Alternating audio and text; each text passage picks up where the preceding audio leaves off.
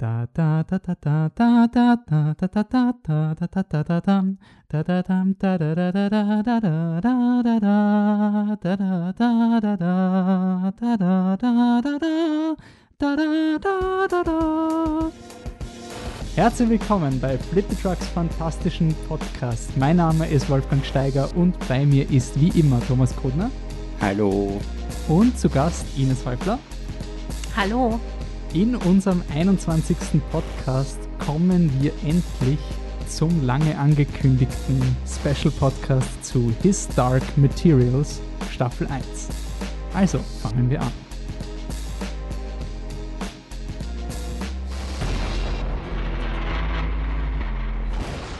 Ja, wir sind wieder da und wir sind jetzt fast genau ein Jahr nicht mehr vor den Mikros gewesen, der Tom und ich. Nämlich der letzte Podcast, den wir gemacht haben, war der Nummer 20 zu It Chapter 2.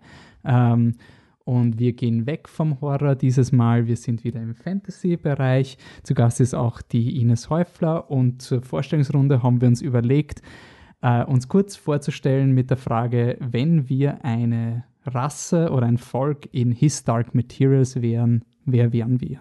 Ähm, gut, dann gebe ich mal gleich an, den, an uns, unseren Gast Ines weiter. Ähm, ja, das ist für mich sehr einfach zu beantworten. Ich wäre eine Hexe. Die haben nämlich Pfeil und Bogen und das finde ich sehr, sehr super.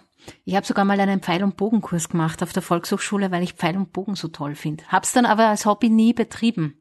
Also, I'm a witch Ich kenne eine, eine extrem militante Veganerin, die trotzdem Pfeil und Bogen schießen geht auf diesen Ständen, wo du dann die Tiere nachgebaut hast. Aber ich glaube, sie schießt nicht auf die Tiere. Sie schießt nur auf Rechtecke.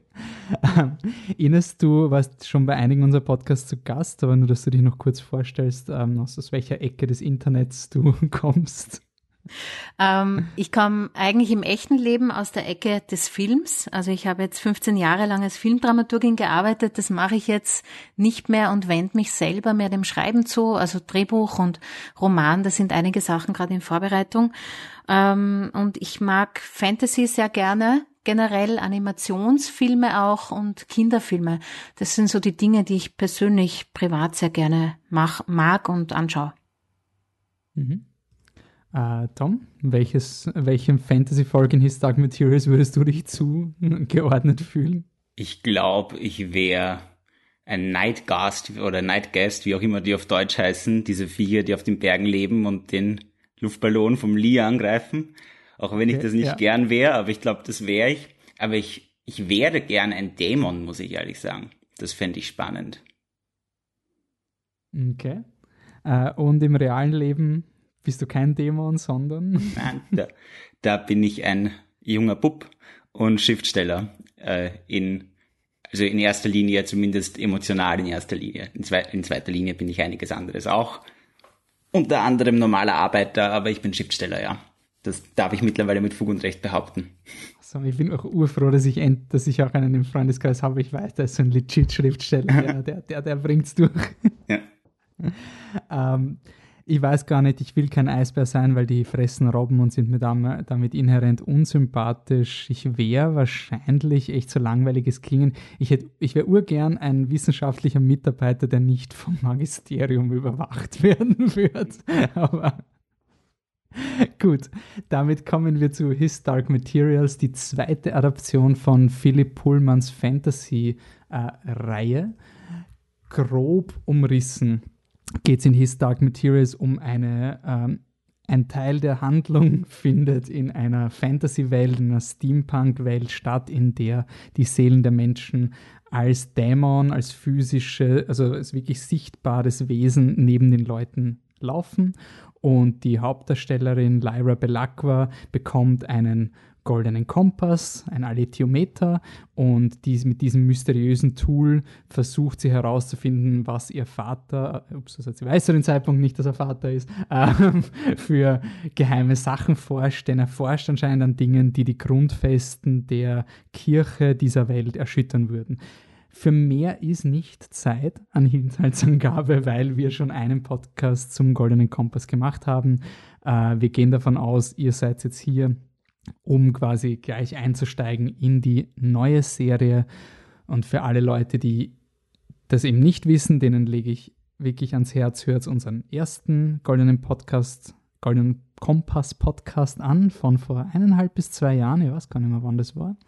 Ähm, lustigerweise, zu dem Zeitpunkt haben wir noch gar nicht gewusst, wie wir die geplant haben, dass es eine Serie geben wird. Wir haben einfach nur gesagt, hey, diese Geschichte ist so cool und die wurde so versemmelt in den frühen 2000ern und sie verdient eine neue Chance. Äh, also bitte hört da rein. Ist auch einer der Podcasts, auf den ich ziemlich stolz bin von dem, was wir da rausgebracht haben. Also den würde ich auch heute, ist in keinster Weise gealtert.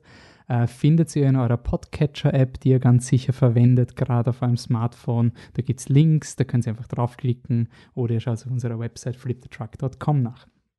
Gut, alles Administrative geklärt. Die Serie ist da. Eindrücke. Ähm, wir haben wirklich eine Riesenliste an, an Forderungen für die neue Serie gehabt, wie wir da so philosophiert haben in unserem letzten Podcast. Und jetzt ist die Frage, ist die neue vom BBC und HBO co-produzierte Serie gut? Äh, Tom, was, was ist summa summarum dein Verdikt zur ersten Staffel? Äh, gut. Tendenz zu sehr gut, wenn wir es in Schulnoten sagen. Aber gut. Solide. Okay. Ähm, Ines? Äh, ich bin sehr, sehr begeistert. Ich habe jetzt für den Podcast ein Rewatch gemacht und habe mir jetzt alle Folgen noch einmal am, also hintereinander angeschaut. Ich habe sie gebinged und war noch begeisterter als beim ersten Schauen. Also ich bin ein mega Fan der Serie. Cool. Ich habe mir die Serie ähm, über Amazon importiert, weil ich kein Sky, äh, Sky-Abo zahlen wollte für 30 Euro im Monat. Man dachte, habt einmal 30 Euro investieren, ist irgendwie mir lieber. Äh, und habe dann ein bisschen geschaut. Dann ist der Lockdown gekommen und ich habe mit meiner Freundin angefangen, Harry Potter zu schauen. Und dann war Harry Potter aus und dann war so dieses, okay, ich habe the next best thing quasi. Und über die Harry Potter-Droge sind wir da in den Goldenen Kompass geschlittert und habe dann quasi die Serie dadurch zweimal geschaut und habe auch sagen müssen, beim zweiten Mal hat es mir extrem gefallen, einfach so, weil dieses, weil es irgendwie schon so, ah, jetzt ist es ist solide und es funktioniert und irgendwie, irgendwie gefällt es mir. Und jetzt will ich eine Frage gleich in den Raum stellen, weil der Patrick von unserem Podcast hat mich dann gefragt, wie ich halt die Lobpreisungen so, ich habe gesagt, hey, His Dark Materials ist ganz lieb. Äh, dann schaue ich die Serie nochmal während Lockdown und gesagt, ja, eigentlich ist sie echt cool, weil ich bin urbegeistert. Und dann hat er mich gefragt, sage ich das nur, weil die jetzt quasi eins zu eins das Buch verfilmen und der Film aus den frühen 2000ern hat das halt nicht gemacht. Und dir taugt es halt, weil jetzt einfach der Film genau das ist, also die, die Serie genau das ist, was das Buch ist. Ähm, ist das so? Oder ist, das, ist die, die Serie eigenständig? Ähm, was meinst du, Tom? Äh, die Serie ist der Buchvorlage schon sehr treu, das stimmt schon. Aber ich würde ich würd trotzdem sagen, dass die Serie was Eigenes liefert und ganz unabhängig vom Buch geschaut werden kann, unabhängig vom Buch Spaß macht und äh, unabhängig vom Buch auch Fans anlocken wird, denke ich eigentlich. Und ich finde, es gibt genügend Abweichungen, um sie eindeutig als eigenständig zu kennzeichnen, würde ich behaupten. Wie würdest du sagen, dass sie sich ähm, zum Beispiel distanziert vom, äh, vom Buch? Äh, naja, es ist wieder Billy Costa zum Beispiel, ein Beispiel, das auch im Film so war. Billy Costa ist der Tony Macarius, der, der Bub, den die Lyra findet, der ohne Dämon plötzlich da ist Mitte der Serie, Mitte des Buches. Das ist ein konkretes Beispiel, aber ich finde zum Beispiel auch ähm, jetzt nicht unbedingt inhaltlich oder schon inhaltlich eben auch, dass es Inhalte aus dem zweiten Buch vorzieht und äh, eine Geschichte erzählt, die in den Büchern innerhalb von wenigen Seiten abgehandelt wird, als quasi das ist bisher passiert in Wills Leben und äh, das wird alles quasi über die erste Staffel aufgeteilt, erzählt. Außerdem ist Wills Welt in der Serie im Jahre 2020 circa, also man hat eindeutig Smartphones und so weiter. Und im Buch äh, befinden wir uns in den 90ern eben, als die, als die Bücher erschienen. Mhm. Da, also das also quasi so da wurde, das Buch wurde in den 90ern geschrieben, deswegen war der Will in unserer Jetztzeit, unter genau. Anführungszeichen. Und deswegen ist es logischerweise in, in unserer Jetztzeit auch die Serie. Genau. Das sind alles so feine Unterschiede. Äh, äh, auch äh, Figuren, die einfach ähm, re relativ anders sind als im Buch. Ähm, Lee Cosby zum Beispiel, ganz ein anderer Mensch als der, als der Lee im Buch. Ähm, ja, das sind einige Beispiele, inwiefern sich die Serie zu ihrem eigenen Ding macht. Mhm. Ines, was ist dein Eindruck im Vergleich, ob sich die Serie distanziert vom Buch oder ähm, eigenständ als eigenständiges Produkt auftritt? Ich habe jetzt überlegt, wie schlimm das wäre, wenn es gar nicht so eigenständig wäre, sondern einfach auf gute Art das Buch durch filmische Mittel erzählt. Wäre ja nämlich auch nicht verkehrt. Ich weiß gar nicht, ob man verlangen muss von einer Adaption, also zwingend, wenn man es gut macht, dass es sich weit weg oder in bestimmten Punkten sehr entfernen muss von der Romanvorlage. Ähm, das tut aber ja die Serie trotzdem allein schon, da werden wir später vielleicht noch drauf kommen, indem sie verschiedene Point of Views einnimmt. Und ich habe jetzt extra nochmal im Roman nachgeschaut. Der bleibt immer sehr nah bei Lyra. Es ist nicht aus der Ich-Perspektive erzählt im Roman, aber es ist klar, in jedem Kapitel sind wir mit Lyra. Und die Serie macht es, was der Vorteil einer Serie ist. Und jeder, der schon mal versucht hat, eine zu plotten oder zu analysieren oder Spaß hat, Serien zu schauen, das ist ja gerade das Coole bei einer Serie, dass man dann verschiedene Handlungsstränge aus verschiedenen Blickwinkeln aufmacht und dazwischen springt, um noch mehr Spannung zu erzeugen. Und das macht sich ja ähm, jetzt diese erste Staffel und wahrscheinlich ganz sicher auch die anderen dann später extrem zunutze. Also diese Art von Seriendramaturgie. Und das ist zum Beispiel was, wo es sich vom Buch entfernt, aber dadurch eigentlich noch stärker wird in der Dramaturgie, weil es wirklich dicht wird und sehr dynamisch erzählt. Das ist jetzt ein Punkt, der mir jetzt dramaturgisch auffällt. Wir haben am Ende von unserem letzten Podcast im Grunde sechs Punkte ähm, wurden diskutiert und du hast zwei schon genannt, die jetzt eigentlich erfüllt wurden. Wir haben nämlich gesagt, ähm, ein Buch in eine Serienstruktur zu quetschen, ist schon mal was ganz was Eigenes. Also, dass man jetzt quasi nicht mehr einen Bogen hat, wie es beispielsweise bei einem Film sind, sondern dass wir jetzt wirklich in dem Fall acht Folgen haben und jede Folge braucht eine Drei-Akt-Struktur. Und dass man in, einem, in einer Serie quasi genauso wie bei einem Buch mehr die Möglichkeit hat, Side-Characters einzuführen, Side-Stories, die ein bisschen divergieren. Was mir zum Beispiel irrsinnig gefallen hat, es war, war eben nicht gimmicky, äh, dass in jeder Folge die Lyra eigentlich Location gewechselt hat. Also du hast in der ersten Folge bist du bei Jordan College, im zweiten ist sie im Haus von der Coulter, im dritten ist sie am Boot von den Egyptians, im vierten ist sie in dem Lager in der Arktis, im fünften ist sie im Zelt äh, Lager die ganze Zeit. Im sechsten ist sie im Eisbären, ah, in Bop, bop, Sie aufpassen. Wahrscheinlich ist sie dann in, in dem Palast, in, den, in dem ganz arg inszeniert. Bolwanga. Äh, Bolwanga. Äh, dann ist sie im Eisbärenpalast und dann ist sie bei ihrem Vater. Also es ist eigentlich die, die acht Folgen haben sie eigentlich mit der Lyra zumindest immer sehr schön ähm, immer die, die, den Ort gewechselt und das hat es irgendwie extrem frisch gemacht für mich. Und was mir irgendwie sehr gefallen hat von der Haptik und von der, ähm, wir, haben, wir haben in unserem vorigen Podcast darüber geredet, dass der Goldene Kompass schon mal sehr komplex ist, dass es eine eigene, eine komplett eigene Welt ist.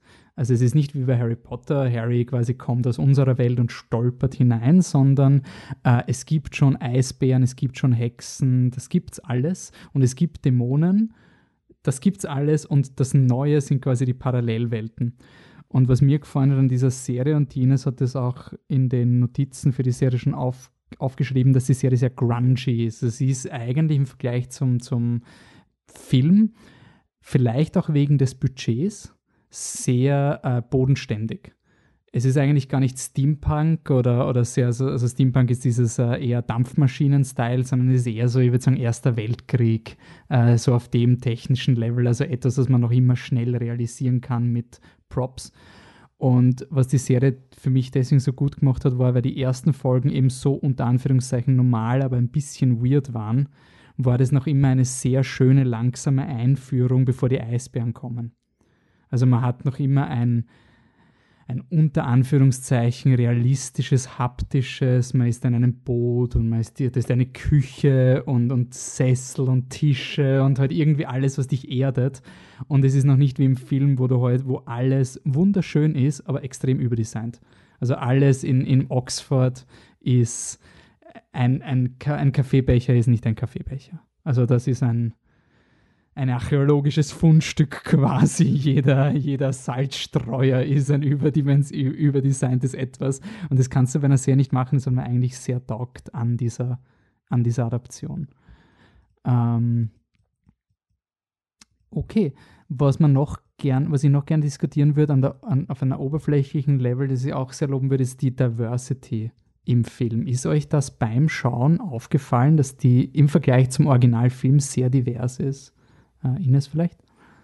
Ähm, mir ist es erst aufgefallen, wie ich es in deinen Notizen, Wolfi, gelesen habe, muss ich zugeben, weil bei mir das Anschauen vom Film ein bisschen zurückliegt und ich den Film, also ich habe mich jetzt sehr in der Vorbereitung auf die Serie konzentriert und den Film nur mal so ausschnittsweise angeschaut. Und das ist aber dann was, über das ich viel nachgedacht habe jetzt, seit du diese Notiz hingeschrieben hast, weil das mich natürlich auch vom Film kommend beschäftigt. Ähm, ich ganz kurz mache ich da einen Exkurs, weil ich das Thema wirklich wichtig finde. Ich habe dann drüber nachgedacht und mir ist eingefallen, dass es viele BBC-Serien gibt oder dass es für mich ein bisschen so ein BBC-Phänomen ist, sehr, sehr divers zu besetzen, dass man asiatische, farbige, schwarze Charaktere oder, oder Schauspielerinnen und Schauspieler äh, hat obwohl es nicht im Drehbuch zwingend notwendig ist. Und das ist eben dieser Schritt, den ich so wichtig und gut finde und wo man, wo ich dann überlegt habe, ja, aber jetzt als Autorin oder gar als Dramaturgin habe ich ja keinen Einfluss auf den Cast. Was kann ich machen? Ich kann vielleicht so ein bisschen einen Hint oder so einen Wink mit dem Zaunfall geben. Äh, könnte man das nicht statt mit dass da der fünfte Mann in der Nebenrolle ist, mit einer Frau besetzen oder, oder könnte man die Figur nicht auf weiblich schreiben oder ich weiß es nicht, aber es geht ja so weit, dass man, wie macht man das als Autorin? Und ich glaube, wenn man nicht reinschreibt, sie trägt asiatische Gesichtszüge, auch wenn es völlig irrelevant ist für die Rolle, werden die meisten weiß besetzt werden. Mhm. Und das ist so das, was ich auch aus deiner Notiz mitgenommen habe, das zu reflektieren, wenn man selber im Filmbusiness oder im schreibenden Business ist, die Bilder, die ich bei denen, die das lesen, weil bevor es besetzt wird, bevor die Produktion anfängt, lesen das ja ganz viele. Die Bilder, die ich, die die im Kopf haben, die kann ich als Autorin steuern. Und da noch viel mehr darauf zu achten, zum Beispiel bei einer Rolle, auch wenn es egal ist, ob das äh, inhaltlich relevant ist, reinzuschreiben, er oder sie sitzt im Rollstuhl. Ja, weil dann ist ein Bild im Kopf der Menschen, die casten oder auch der Menschen, die es produzieren. Ah ja, okay, wird vielleicht eine Diskussion dann sein, weil das nicht so üblich ist. Ist das notwendig und warum? Ja, damit Menschen mit einer Behinderung, die im Rollstuhl sitzen, auch einmal abgebildet werden, weil sonst sind sie unsichtbar. Und mhm. das passiert, kommt mir vor in BBC-Serien, was jetzt ähm, die Ethnien betrifft zum Beispiel, sehr, sehr häufig. Aber es fällt mir auch bei BBC-Serien auf, auch was das Schönheitsideal betrifft. Und wenn ich mir anschaue, der, der Junge, der Kleine, der den Roger spielt, der hat ziemlich große Vorderzähne. Das ist eigentlich nicht so das typische schöne Hollywood-Kind. Oder auch ähm, ähm, die, die, die Mutter von Billy, die Mark Costa, ja, die schaut mhm. abgerackert aus ein bisschen. Das ist eine Mama, die einfach sich um alle Kinder kümmert hat und die Kinder erzogen hat und die gestresst ist. Die hat Falten.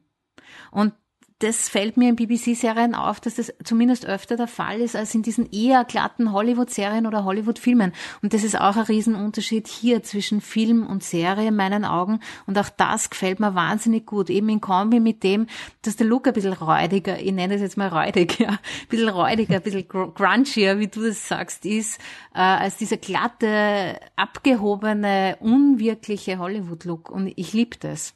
Ja, ihr merkt, ich, ich muss, voll der ich, Fan von allem wirklich, in der Serie. Ich muss wirklich sagen, ich war so schockiert, weil wir heute, halt, also eben nachdem wir die Serie geschaut haben, war es auch möglich, hey, okay, schauen wir jetzt das Original, weil äh, hat beim ersten Anhieb nicht funktioniert, aber jetzt bist du schon mit der Serie geprimed, jetzt willst du mal schauen, äh, wie das Original ausschaut. Und da haben wir, habe ich mir vorhin nachgeredet, irgendwie komisch, die Egyptians, die ja eigentlich so geschrieben sind wie Roma und Sinti, ähm, würde ich jetzt mal so, so vom, vom Racial Profiling in diese Ecke stellen, die sind im Originalfilm alle weiß-kaukasisch.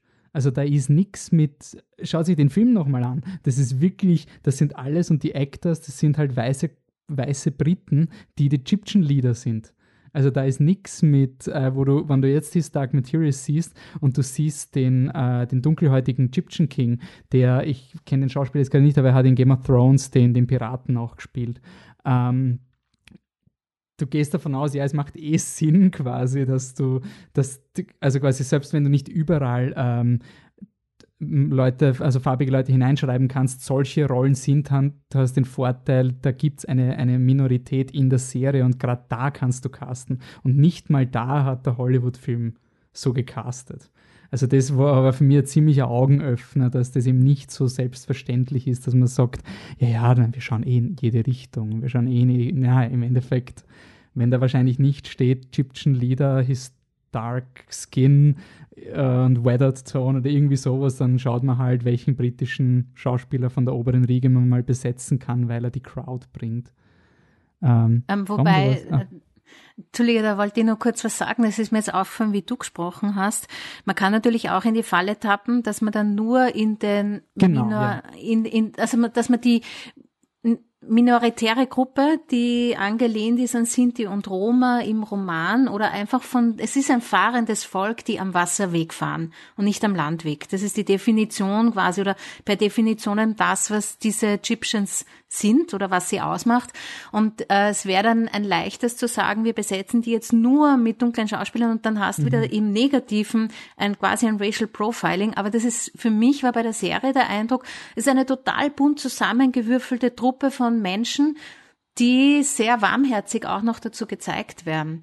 Ähm, da sind äh, alle möglichen Ethnien dabei, ja, mhm. und äh, und und es ist sehr sehr lebendig und das war mein Eindruck, den ich hatte. Ähm, ich glaube, wenn man es dann durchwegs mit dunkleren ähm, Hautfarben besetzen würde, dann kommt man wieder in die Ecke. Ja, ja, also die Armen, die das fahrende mhm. Volk, na klar besetzt man die ausschließlich mit äh, dunkelhäutigen Menschen und dann gibt's wieder in die andere Richtung.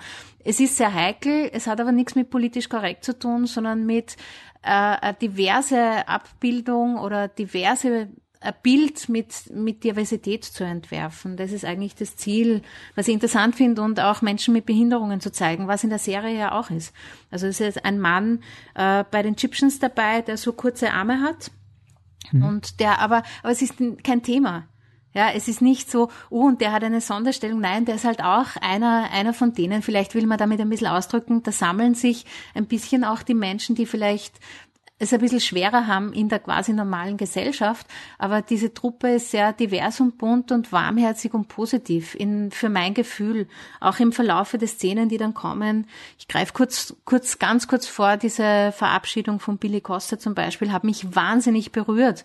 Und man merkt, die sind aber eine sehr starke Community, wo sehr viel Herz und Emotion drin liegt. Mhm. Ich? Ähm, wir wollen auch, Hast du Tom gesagt? Ich den, ja, genau. Sorry. Sorry. Äh, ja, na, kann ich nur unterstreichen. Die Diversity ist hier sehr gut gelungen beim Casting. Ist, glaube ich, auch ein bisschen ein Sign of the Times. Wann ist der Film rausgekommen? Ich habe schon wieder vergessen, 2004? 2004, sowas, ja. Oder 2007, direkt nach Harry Potter Ende. Irgendwie sowas.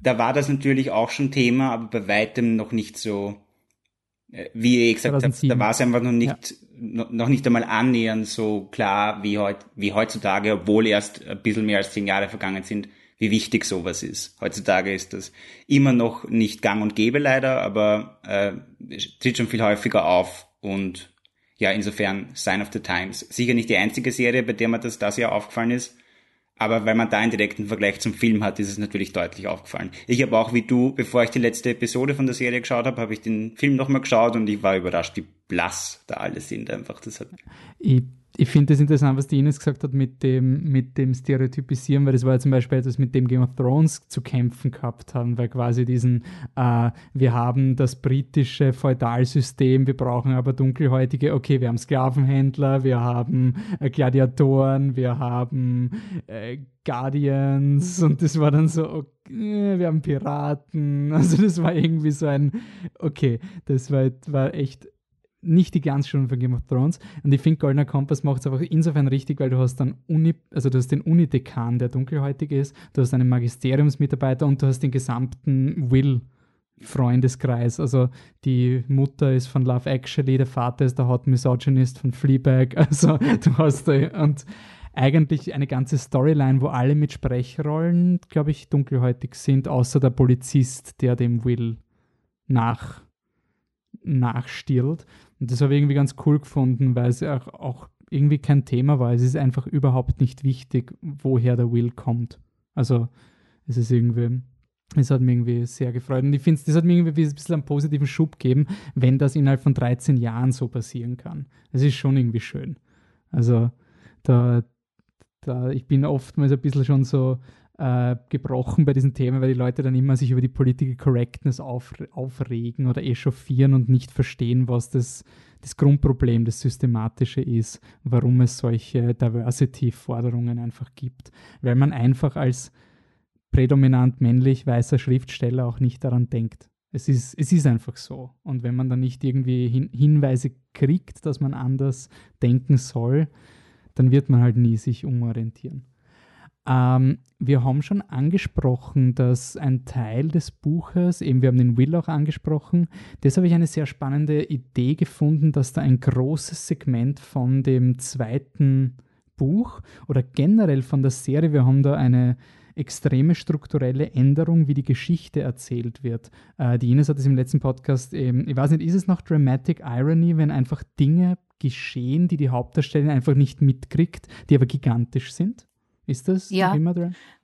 Ja, also okay. das ist das Stilmittel ist nach wie vor die Dramatic Irony und das äh, bedeutet eben genau wie du sagst, ich als Zuschauerin habe mehr Wissen als die Hauptfigur und mit dem Wissen sehe ich dann, also wenn ich vom einen Handlungsstrang, wo ich eine Information kriege, die sie nicht hat und dann schneidet man wieder um zur Lyra und ich denke mir, oh nein, oh nein, aber weißt du nicht das? Ja, was mhm. inzwischen im Magisterium passiert oder so. Hier ist es ein bisschen anders, weil sie ja gar nichts wissen kann und das sich auch noch nicht beeinflussen kann, diese Dinge, die in Wills Welt passieren, weil die Welten sich ja noch nicht getroffen haben. Aber ich finde das aus, aus vielen Gründen eine total spannende Entscheidung, das vorzuziehen. Ich habe es deswegen so unglaublich cool gefunden, weil eigentlich ist das für mich, äh, wo der Film ein bisschen gescheitert ist, nämlich diesen Selling Point. Es geht hier um, um, um Parallelwelten. Es geht dann nicht nur um diese eine Fantasy-Welt. Erstens mal im Film haben sie es dann ganz zum Schluss rausgeschnitten und es ist immer nur so, so tangential. Und das ist ja auch ein bisschen das Selling Point, dass es nicht nur Herr der Ringe oder nicht nur so Fantasy Questing ist, sondern das ist neben den Dämonen das Originelle. Und dass man das wirklich schon in der Folge zweimal so rein, reinpfeffert und sagt, by the way, unsere Welt existiert, das ist eigentlich ein massiver Twist fürs Publikum und hat mir deswegen so gefallen, weil es eine unglaublich langsame Folge für die Lyra war.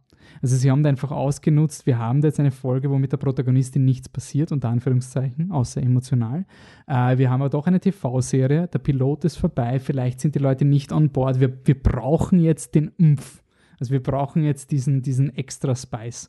Und das habe ich unglaublich cool gefunden, dass gleich in der zweiten Folge eben das fürs Publikum da ist, damit du weißt, uh, das ist aber interessant, das ist cool. Das, also mir hat es extrem gefallen, dass es vorgezogen ist und in Retrospektive die, diese Symmetrie, die sich durch Will und Lyra ergibt, wenn sie am Ende in das Portal gemeinsam, also jeder in ein anderes Portal, aber jeder der Protagonistinnen ähm, Männer mitgemeint, äh, gehen in ein Portal in ihrer Welt. Und ich habe dann wirklich überlegt, so, hey, ist es im Buch wirklich nicht gleichzeitig? Das ist ja urgeil. Also so dieses, so, so, das ist doch so cool, dass die zwei Hauptdarsteller, die sich ziemlich sicher treffen werden im nächsten Buch, ähm, dass die das gleichzeitig machen. Das hat mir sehr gefallen. Ja, und äh, was man damit noch macht, da habe ich auch überlegt, deswegen bin ich jetzt schon so wahnsinnig gespannt auf die zweite Staffel. Ähm, das Buch, also der Roman, der zweite Band, äh, muss ja von unten Luft holen und eine neue Geschichte mal aufbauen, den Will etablieren, die Beziehung zu seiner Mutter etablieren und so weiter. Jetzt haben die genau diesen quasi ersten Akt, also diese Etablierung, nicht ganz den ersten Akt, aber einen, einen wichtigen Teil, sagen wir mal, bis zum Inciting Incident, also die erste Hälfte vom ersten Akt aus dem zweiten Romanband. Die erste haben Hälfte sie, vom ersten Akt aus dem zweiten Ja. Buch. ja, genau. Ne, das ist, ich teile ich teil ja immer die, die Geschichten zwei in drei Akte, aber jeden Akt nochmal in zwei Teile ein. Das ist leider meine Berufskrankheit als Dramaturgin. Also, ähm, also sagen wir mal den Anfang, ja, den Anfang vom zweiten Buch.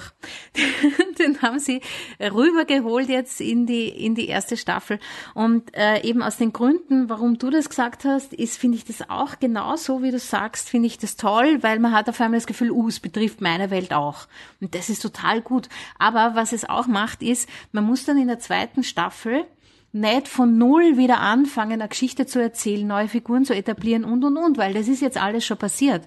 Und theoretisch kann man direkt, also ich bin gespannt, was sie machen in der ersten Folge von der zweiten Staffel, aber wir könnten direkt anknüpfen ans Ende von der ersten Staffel und die Kamera quasi umdrehen und sehen, wie die beiden in jeweils ihre Welten reinsteigen durch diese Portale.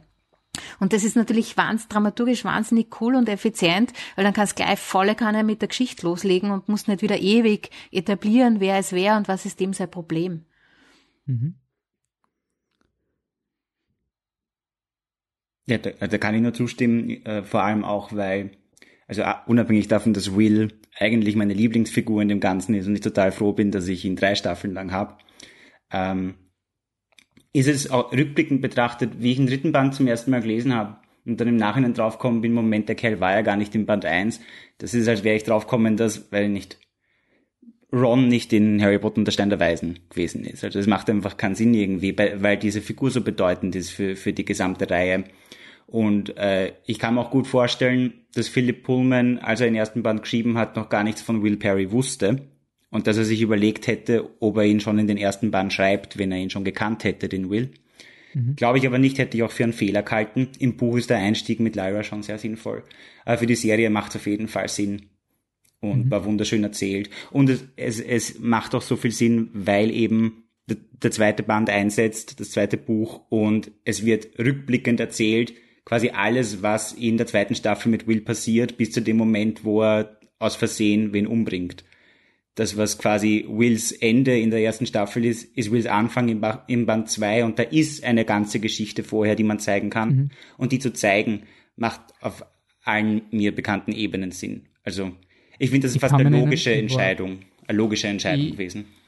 Ich kann mich erinnern, wie ich das zweite Buch gelesen habe, hat es mir so rausgehauen, weil das wieder so dieses, oh, jetzt muss ich eine neue Figur. Also so dieses, das habe ich uroft in so Fantasy-Stories, ich nenne das immer die Danny-Storyline. Das ist so die, da, die wird schon sicher irgendwie wichtig sein, aber ich sehe gerade nicht, also jedes Kapitel ist so eine, eine, eine Aufgabe. So ich, es wird sicher nicht, also es ist sicher nicht unessentiell, aber das frisst gerade Zeit, die ich gern woanders hätte, weil es eben erst im Nachhinein kommt und dadurch, dass der William von Anfang an da ist, hat er eine andere Wertigkeit beim Schauen.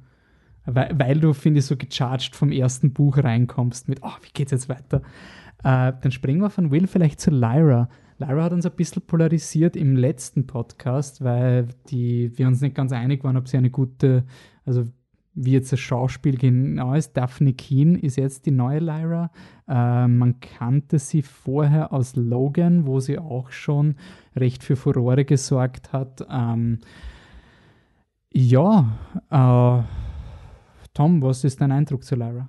Ich finde sie großartig vor allem weil sie total underplayed die ganze Zeit. Sie spielt äh, ruhig und irgendwie, sie spielt wie ein wie eine sehr gerissene junge Frau, die an den, zu den richtigen Zeitpunkten ein kleines Mädchen spielt. Sagen wir so. Also sie, man merkt ja die ganze Zeit an, sie ist gerissen und schlau und überlegt, was sie macht. Sie ist aber auch abenteuerlustig und auch in aufgeregten Momenten bleibt sie aber eher ruhig, weil sie nicht zur Panik neigt.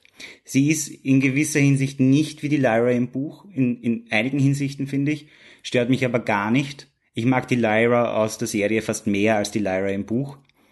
Ähm, und definitiv mehr als die im Film leider. Also es sind Welten dazwischen. Jetzt nicht von der schauspielerischen Leistung, die fällt mir sehr schwer zu beurteilen. Ich bin kein Experte für schauspielerische Leistung, aber einfach von der Charakterisierung. Da ist Daphne Keen ein unglaublicher Fund für Lyra Belacqua. Und äh, ja, genauso wie übrigens äh, Army Wilson für, für, für den Will. Hätte ich mir nicht gedacht, mhm. dass sie ihn so casten können, dass ich sage, perfekt, besser geht's gar nicht, aber sie sind gelungen. Bei Army Wilson noch mehr als bei Daphne Keen. Mhm. Ines, was meinst du zur Daphne? Ich finde sie auch sehr, sehr gut und auch den Unterschied himmelweit zwischen dem Film und der Serie, weil sie einfach mit viel mehr, vielleicht ist es eine, auch die Weise der Inszenierung und der Kostüme und der ganzen Atmosphäre, aber die spielt mit so viel mehr Energie und Werf und, und, und ich glaube ihr das, was sie sagt. Beim Film habe ich, glaube ich, ein bisschen das Problem gehabt, die sagt halt ihre Sätze auf und tut nur so, als wäre sie dieses wiffe, total neugierige und extrem energetische Kind. Und hier habe ich das Gefühl, das deckt, das, also, das deckt sich. Ja, ich glaube ihr, das, was sie tut und diese Charakterzüge. Ich finde es ganz tolle, ganz tolle Besetzung und freue mich schon auf die nächste Staffel.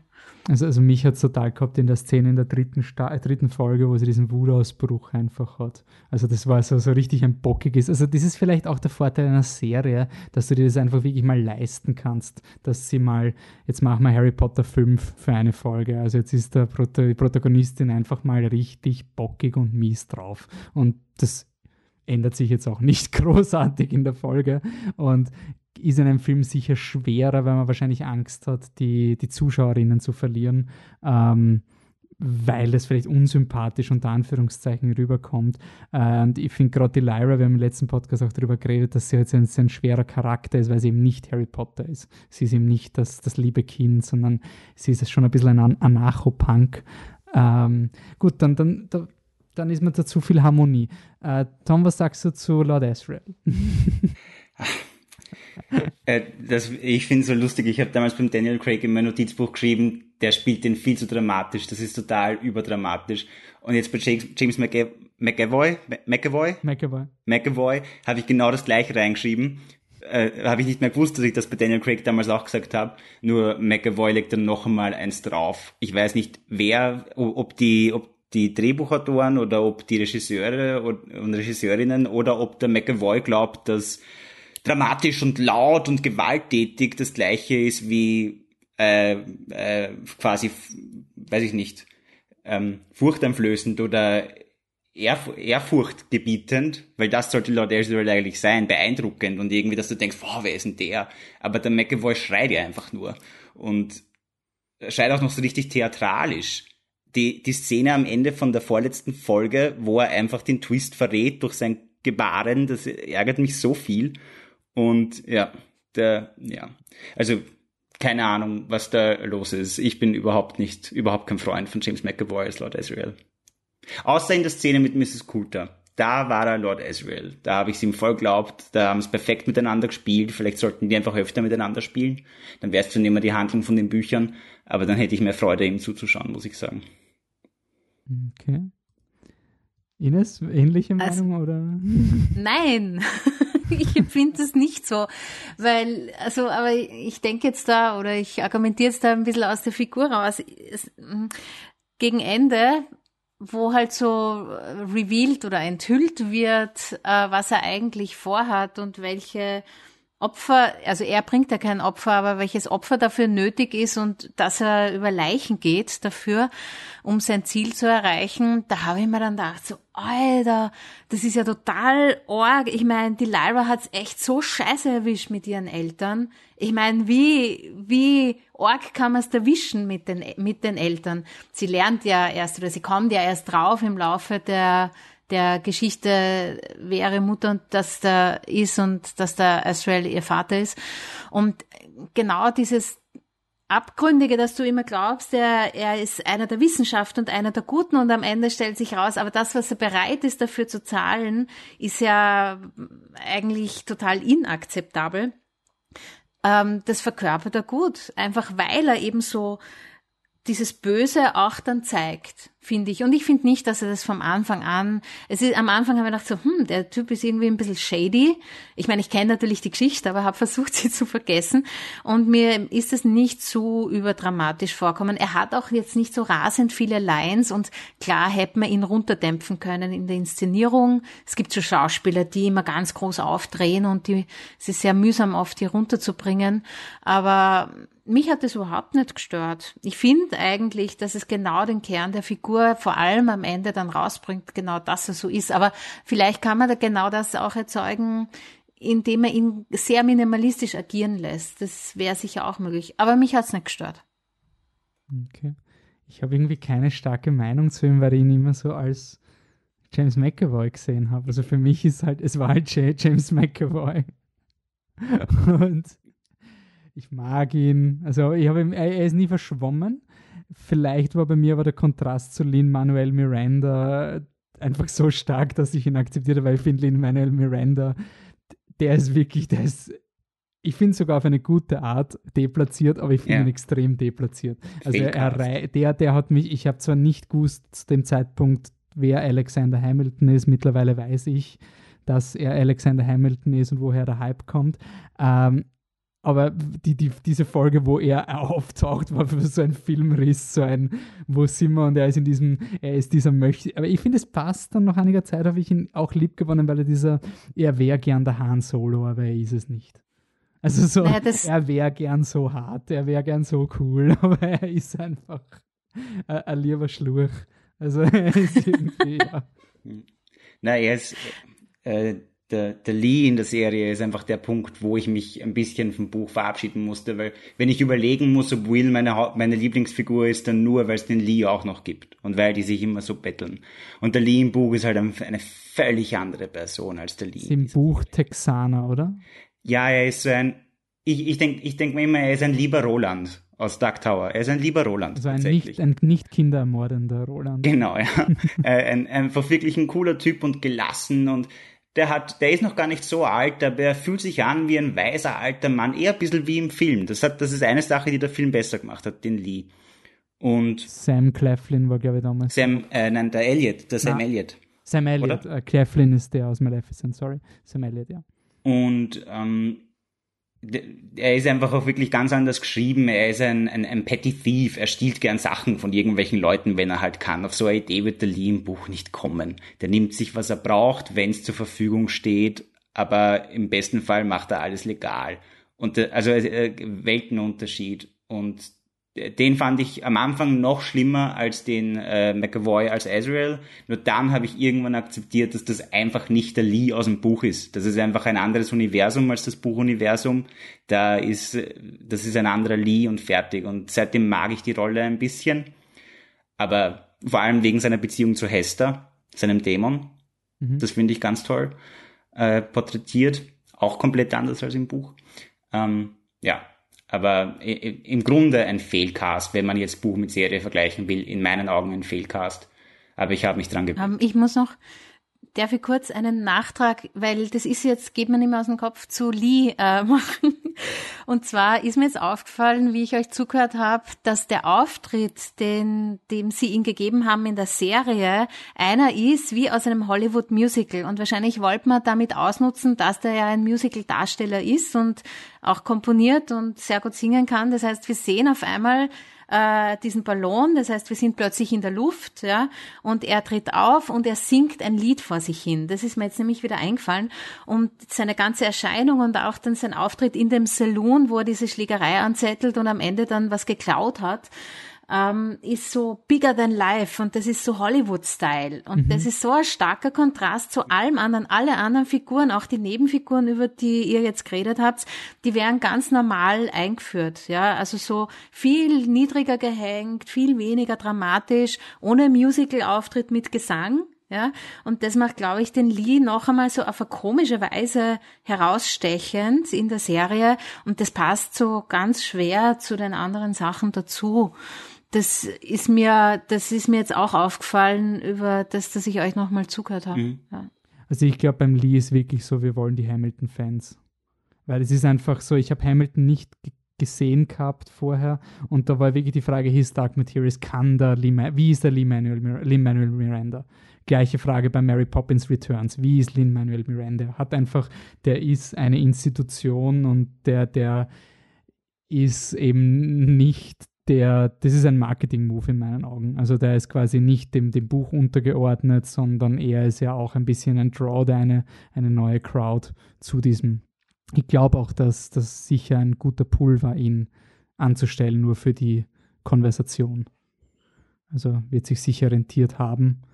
Qualität. Wie gesagt, ich habe ihn dann im Endeffekt auch gemocht. Ich finde, der Lin-Manuel Miranda hat einen gewissen Charme. Ähm, ich finde auch zum Beispiel, dass er bei Hamilton sehr schlecht singt. Also ich finde so vom, vom musikalischen her finde ich ihn nicht, er hat keine schöne Stimme. Aber er ist einfach extrem beeindruckend und ein super Typ anscheinend und kompetent alles. Ich finde die Serie so beeindruckender, wie ich, es gibt so diese, ähm, diese Produktionen eben auch, ich meine, Love Actually hat auch schon die, die High-End, aber es gibt hin und wieder so Filme, über die man, die man stolpert, also zum Beispiel Die Herrschaft des Feuers, dann kommt man drauf, boah, Matthew McConaughey spielt da mit, Christian Bale spielt da mit, Gerard Butler spielt da mit, ich meine, what the fuck, wenn das jetzt rauskommen würde, wäre das überall von den Postern. Ähm, und diese Serie hat für mich dieses diesen Effekt, so die Castlist war, wie ich es gesehen habe, für mich waren es gar nicht so bekannte Schauspieler. Und wenn man jetzt ein bisschen sucht und ein bisschen Zeit vergehen lässt, kommt man drauf, diese Leute sieht man eigentlich eh überall. Also eben die Daphne Keen kannte man eben aus Wolverine, Lin-Manuel Miranda hat den Hamilton-Effekt. Ähm, es ist halt noch nicht so, es sind noch nicht so die, die komplett in Stein gemeißelten Stars, aber ich finde die Castlist, auch die, die Supporting Characters, man hat James Cosmo von ähm, von Game of Thrones, den Lord Commander, der den, den Egyptian spielt. Ähm, und auch der Andrew Scott kommt vor. Noch nicht, also eher als Foto, aber man weiß, okay, wenn der Moriarty-Schauspieler auf einem Foto ist, dann ist er spätestens in Staffel 2 ein Hauptdarsteller, weil sonst wäre das ein verdammt teures Foto gewesen. Für nix und wieder nix. Und also generell finde ich den Cast äh, durchgehend sehr, sehr stark. Äh, ich war besonders begeistert von dem Lord Boreal, also dem Magisteriumsmitarbeiter, mhm. der da immer nach London hüpft. Ähm, der hat mich eigentlich sehr abgeholt, weil es halt auch eine Figur war. Kommt sie im Buch vor, Tom? Ist der ein Ja, äh, schon im ersten Buch, aber im zweiten Buch wieder wichtig, ist aber auch komplett anders, also sehr anders charakterisiert vom Ganzen, wie, wie er sich benimmt, wie er mit den Leuten redet. Im, im Buch ist er, sehr, ist er sehr viel freundlicher auf den ersten Blick. Ähm, mhm. Und ein älterer Mann mit, mit weißen Haaren, was ich mich erinnere. Ähm, aber der, er aber nicht, aber er kommt immer über die Lyra vor oder hat er eigene Kapitel? Äh, nein, nein, er kommt immer über Lyra oder Will vor. Mhm. Äh, okay. Aber der, der, das ist halt im Film viel cooler. Ich finde, das haben's, da haben, das haben es wirklich das ist die Serie besser als das Buch, wenn man so will. Da haben sie eine Figur, die im, im Film, äh, im Buch ein Secondary Character ist und erst im zweiten Buch wirklich vorkommt. So der Rolling-Effekt, im ersten Buch eingeschleust und im zweiten Buch auf einmal voll wichtig. Haha, wer hätte damit gerechnet? Ähm, das macht die Serie besser, weil es die Figur mehrdimensional strukturiert und ihr was zu tun gibt. Was sie im Buch eigentlich auch macht, aber man ist nicht dabei, man sieht's nicht. Mhm. Ja, ich finde ihn irgendwie interessant, weil er ist so ein bisschen sein Plot-Device, also er ist sein Info-Device. Also er ist eigentlich da, damit, damit das Publikum die Regeln langsam lernen kann, bevor die Lyra damit quasi, damit man es nicht, das, das habe irgendwie schon von der Serie, sie haben extrem viel Vorarbeit geleistet in manchen Regeln durch Nebenfiguren, durch Nebenplots.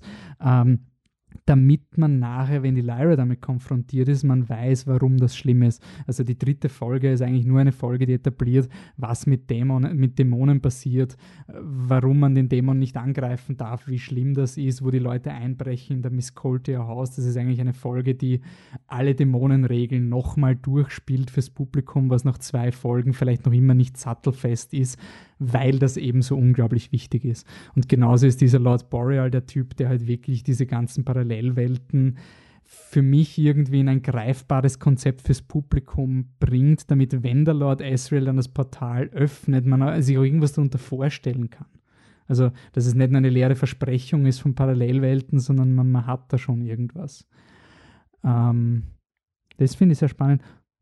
Ähm, speaking of kompetent und alles, meine, meine neue Lieblingsfigur, Mrs. Coulter.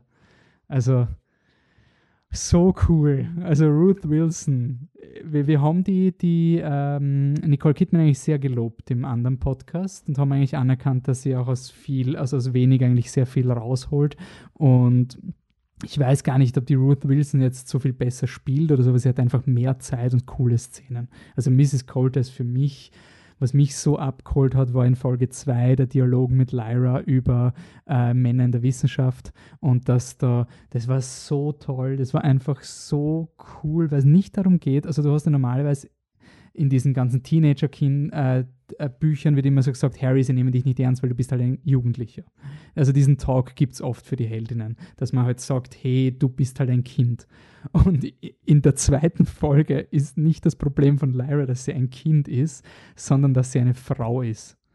Das habe ich unglaublich stark gefunden für so ein, für so ein Kinderbuch, dass die, dass die Coulter mit ihr in diesem Smithsonian-mäßigen Museum, oder na, Smithsonian ist nicht äh, das Natural History Museum quasi hockt und da diniert mit den größten Wissenschaftlern überhaupt noch und dann wirklich sagt so, was glaubst du, wie bin ich eigentlich so weit kommen? Also halt wirklich dieses, sie muss so überkompensieren, sie muss so viel kompetenter als alle anderen sein, weil das System so gegen sie als Frau ist.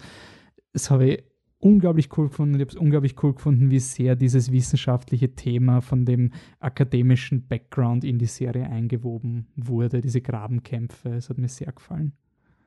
Ähm, weiß nicht, an wen ich weitergeben soll. Wer zuerst redet, hat gewonnen.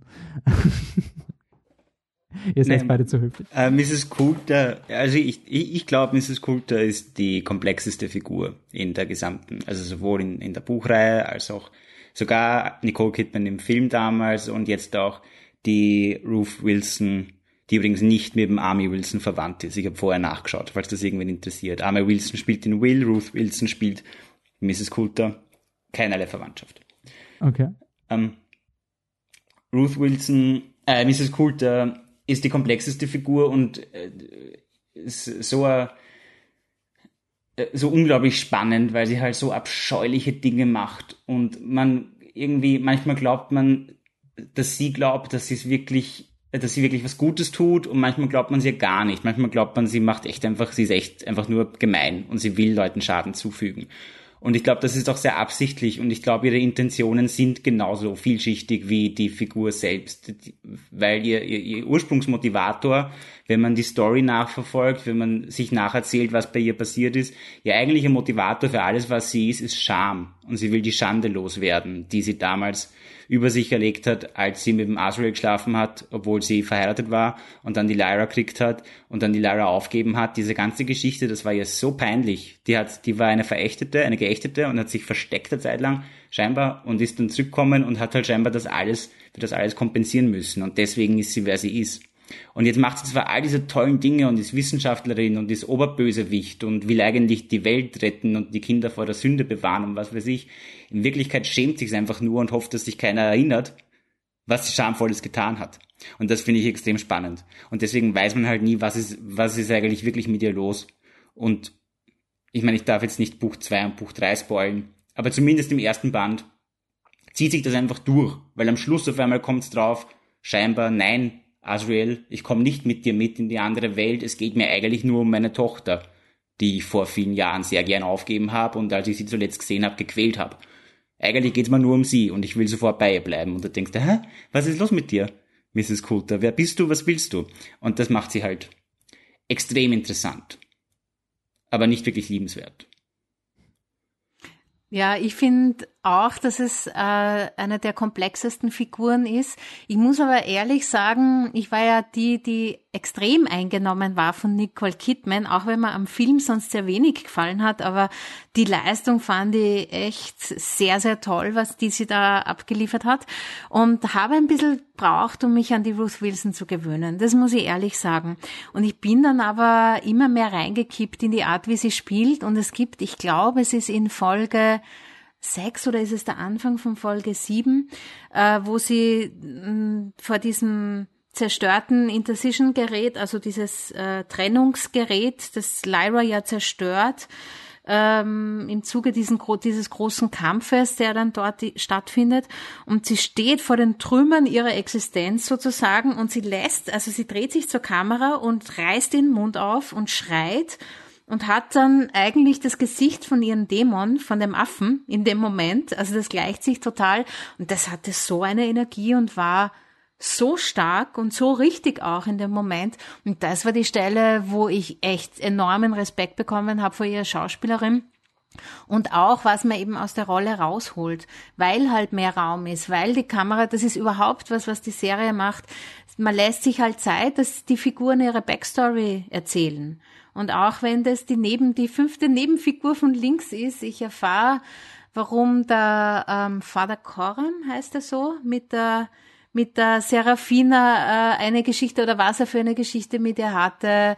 Ähm, es gibt eine Szene, wo sie mit dem Iorek mal also die Lyra mit ihm redet und er seine Backstory erzählt und das leistet sich der Film und genauso leistet er sich bei emotionalen Momenten eben bei der Figur zu bleiben und nicht gleich wegzuschneiden, weil man ökonomisch zum nächsten Handlungspunkt kommen muss. Und das war für mich so ein emotionaler Moment, das ist nicht zwingend notwendig, ja, das kann man auch anders zeigen, aber es erzählt so viel über die Figur und da muss ich sagen, wow, echt sehr, sehr tolle schauspielerische Leistung. Auch wenn sie, wie gesagt, für mich am Anfang sehr gewöhnungsbedürftig war, weil sie so, es ist interessant, es gibt so ein Video, wo man eine Side-by-Side-Comparison vom Look vom Film und vom, äh, von der Serie hat. Ich weiß nicht, ob man es in die Show Notes geben kann vielleicht. Und da sieht man, dass wenn sie zum ersten Mal durch diese, durch diesen großen Saal geht, wo alle sitzen und essen, wo sie Lyra das erste Mal sieht, dass das eigentlich fast dieselbe Kameraführung ist. Einmal mit Nicole mhm. Kidman und einmal mit Ruth Wilson. Ähm, es ist nicht so viel Unterschied, auch die Erscheinung und die grundsätzliche Ausstrahlung. Aber am Ende macht die halt auf und wird dann doch viel mehr und hat viel mehr Momente, wo sie kippt und wo ich mir denke so, hä? Trauert die überhaupt nicht, ist die ein eiskalter Klotz und dann kommt wieder so ein Moment, wo ich mir denke so, jetzt macht sie aber doch was aus, dass der Lyra fast was passiert wäre oder so. Und das ist viel spannender, weil die Serie dem halt in der Serie, weil da mehr Raum ist dafür, finde ich. Was auch so ihre schön ist bei so einer Serie, sind so Dinge, die ähm, wo du das Fantasy verwendest, um Dinge über Figuren auszusagen. Also eine extrem mächtige Szene ist, wo sie ihren eigenen Dämon schlägt. Ja, das ist ähm, ganz großartig und das wäre, ich wüsste, kommt die Szene im Film vor, dass sie einen Dämon schlägt? Ich bin mir nicht sicher. Ähm, aber es war für mich so ein, das funktioniert halt nur, wenn du die Welt halt schon kennst und quasi jetzt diese Implikation auch checkst. Also das ist nicht etwas, was du, das braucht auch viel Vorarbeit. Und das hat mir auch sehr gefallen in dieser Serie, dass sie dann eben eigentlich das Fantasy immer sehr schön, also man, man merkt es eher in unserem Podcast, wir haben noch nicht von Bären geredet, wir haben noch nicht von, von epischen Schlachten geredet, es ist nur Figuren bis jetzt.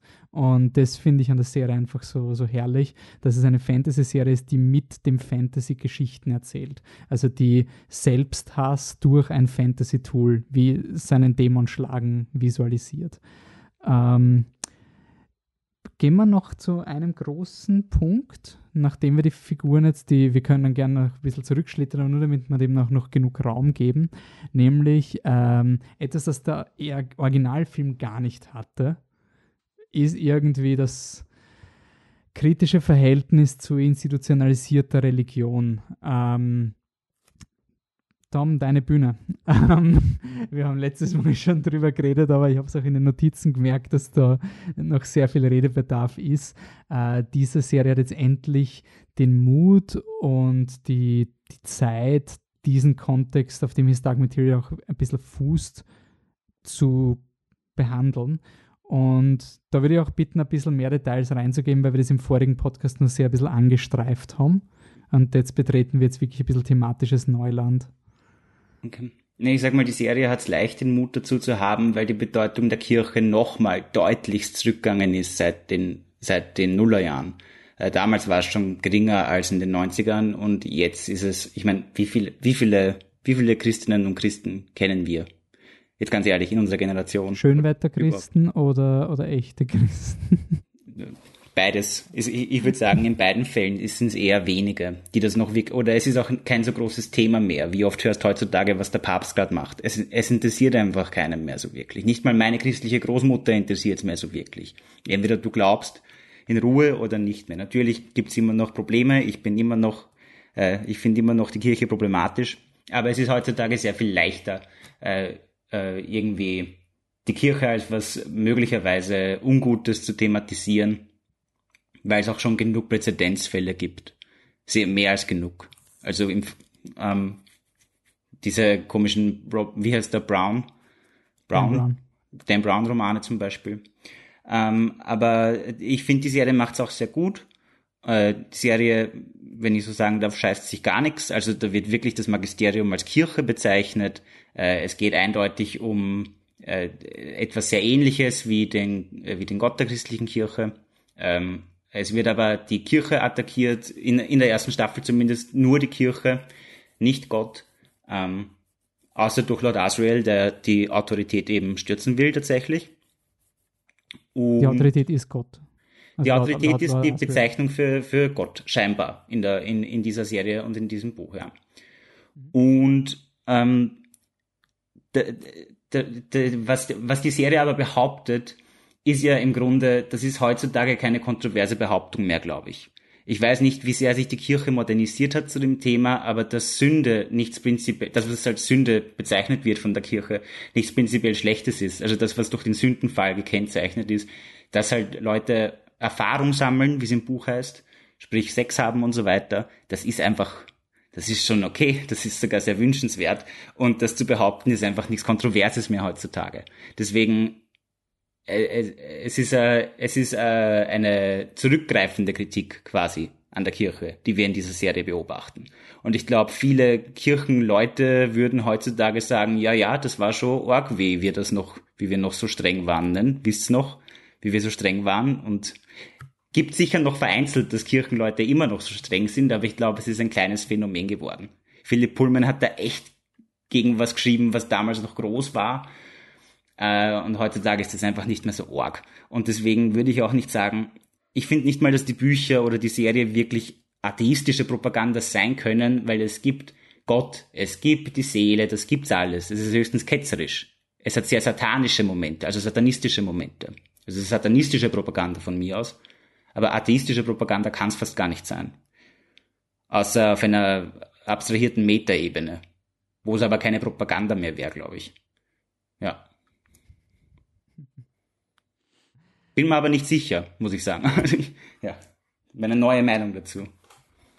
Ja, na, ich kann mir halt schon erinnern, dieser Pushback gerade im Parallel zu den Narnia-Filmen, die ja wirklich äh, christliche Rekrutierungsliteratur äh, waren und auch die Filme, der Atheist zieht in den Krieg und verliert, die Christen ziehen in den Krieg und gewinnen. Also Narnia hat da schon ganz klar gezeigt, wenn du an Jesus glaubst, dann ist alles super. Und die sind irgendwie so parallel gefahren in den frühen 2000ern und man hat da schon noch immer diesen, ich meine, selbst Harry Potter war mhm. ja noch in, im, im Kreuzfeuer, das ist ja ganz, ganz böse ist wegen Magie. Ähm, vielleicht ist Fantasy auch ein bisschen mehr im Mainstream angekommen. Also nur weil Philipp Pullman ja jetzt quasi eine Geschichte. Es ist auch immer sehr schwierig, wenn nur wenn, wenn ein Autor ein Atheist, also wenn ich nur ähm, Bücher lesen könnte von Atheisten, dann, dann wäre meine Literatur, mein Schrank auch sehr leer von den Büchern, die ich eigentlich lese. Also nur weil es die Meinung einer Person ist, muss sie nicht nur drüber schreiben. Man kann auch über Seelen schreiben, obwohl man Atheist ist. Ähm, und ich finde irgendwie, das, was, was diese Serie aber für mich macht, von der Kirchenkritik, die ist da. Was sie aber thematisiert, was wirklich aktuell ist, ist die, die unter Anführungszeichen Unabhängigkeit von Wissens- oder von, von mhm. öffentlichen mhm. Institutionen. Mhm. Äh, der Druck durch sei es jetzt Glaube, ist ja eigentlich in dem Fall egal, aber die Angst in der ersten Folge hat das, ist vielleicht, vielleicht war es ein bisschen zu früh, habe gemerkt, dass die erste Folge vielleicht schon zu sehr in dieses, in dieses ähm, Universitäre reingeht. Aber dass da gleich am Anfang diskutiert wird, die Unabhängigkeit der Wissenschaft und sie haben quasi eine, ein Recht auf äh, freie Forschung, solange sie nicht ketzerisch sind. Mhm. Also das ist irgendwie so, so absurd und trotzdem so, so intellektuelle Fesseln, die existieren, die quer durch die Bank existieren. Das, finde ich, macht die Serie noch immer sehr aktuell und ähm, war für mich deswegen irgendwie sehr zeitgemäß.